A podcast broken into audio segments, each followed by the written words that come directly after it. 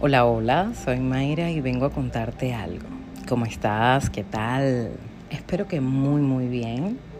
Bienvenidos una vez más a este espacio, bienvenidos al episodio número 15. En este episodio vamos a hablar de sexo. Está bien el tema del amor y toda la cuestión, pero el sexo, ajá.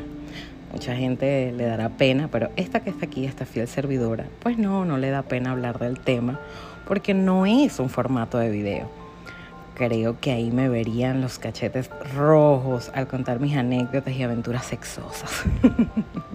Porque una vaina es agarrar un libro y leer un texto y otra es desnudar mis experiencias en ese ámbito.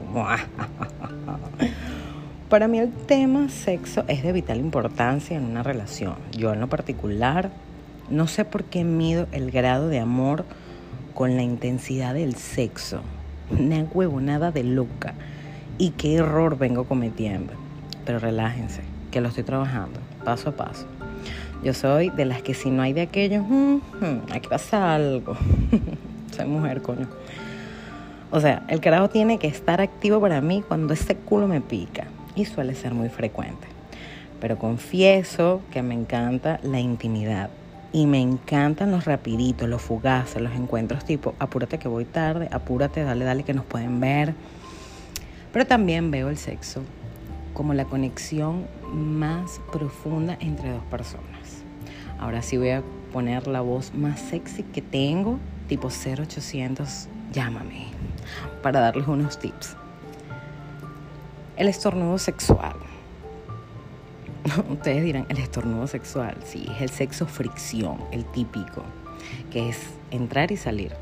Es como inflar un globo hasta estallar media vuelta y a dormir.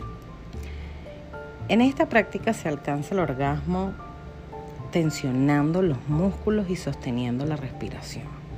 Y la energía se concentra en los genitales. De este modo nos perdemos de lo mejor de la sexualidad porque mueve muy poca energía produciendo un mínimo orgasmo tanto de duración o de intensidad limitada.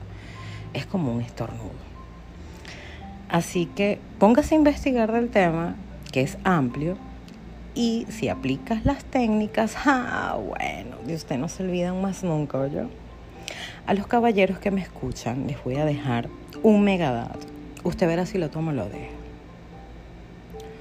Una mujer quiere, desea ser conquistada en todos los planos para acceder al alma sexual de una mujer es mejor saber activar sus tres canales con C, cuerpo, cabeza y corazón. Una mujer desea ser escuchada antes que penetrada. Déjala que exprese, gime con ella para que los vecinos también hagan el amor. Hazla sudar contigo y que ella piense que todo lo que hacen juntos es producto de dos cuerpos que se desean. Ahí se los dejo, chicos, que me escuchen. Eso es un dato nada más. Pero si quieren, en otros episodios me instalo a darles más tips, ya que en las, estadísticas de oyentes de mis redes, la mayoría son hombres. Una relación aproximadamente 80% hombre, 20% mujeres. ¿Por qué? No lo sé de repente este proyecto más adelante tome otro giro y tenga un contenido para esos hombres que me siguen, esos oyentes. Les cuento algo. Yo tuve un noviecito del signo de Aries. Mi amor, mira, para mí fueron las mejores experiencias sexuales que tuve. Con un Aries en tu vida nunca te aburres de experimentar cosas nuevas. Son máquinas industriales del sexo. ¿Que son picaflor? Sí. Porque si encuentran monotonía en la relación, mija, y empiezan a buscar afuera. También tuve la oportunidad de tener dos noviecitos del signo cáncer. Ay, Dios mío. Suspiro. Hay que amarlos de verdad. Siempre lo mismo, un clásico y tienen un lema de dolor de cabeza. Esas son mis experiencias, así que no vayan a pensar que todos los del signo cáncer son ahuevoneados. Esos fueron los que me tocaron a mí. Ojo con esto. No te me vayas a ofender, por favor. Si se llegasen a preguntar cuántos novios, parejas, amigos he tenido, bueno, Si les gustaría saber la respuesta, no, no los voy a mandar a Instagram, ni a Twitter, ni a ningún lado. Yo no los voy a dejar con la duda. A mí, vaina que me saca la piedra es terminar el chisme en otro lado. No, no, no, no, no, no. Eso no va conmigo. No quiere saber el cuento completo. Y aquí se los dejo. Y mi respuesta es la cantidad necesaria para hoy en día saber lo que me gusta, a lo que estoy dispuesta y a lo que no estoy dispuesta. O sea, bastantes noviecitos.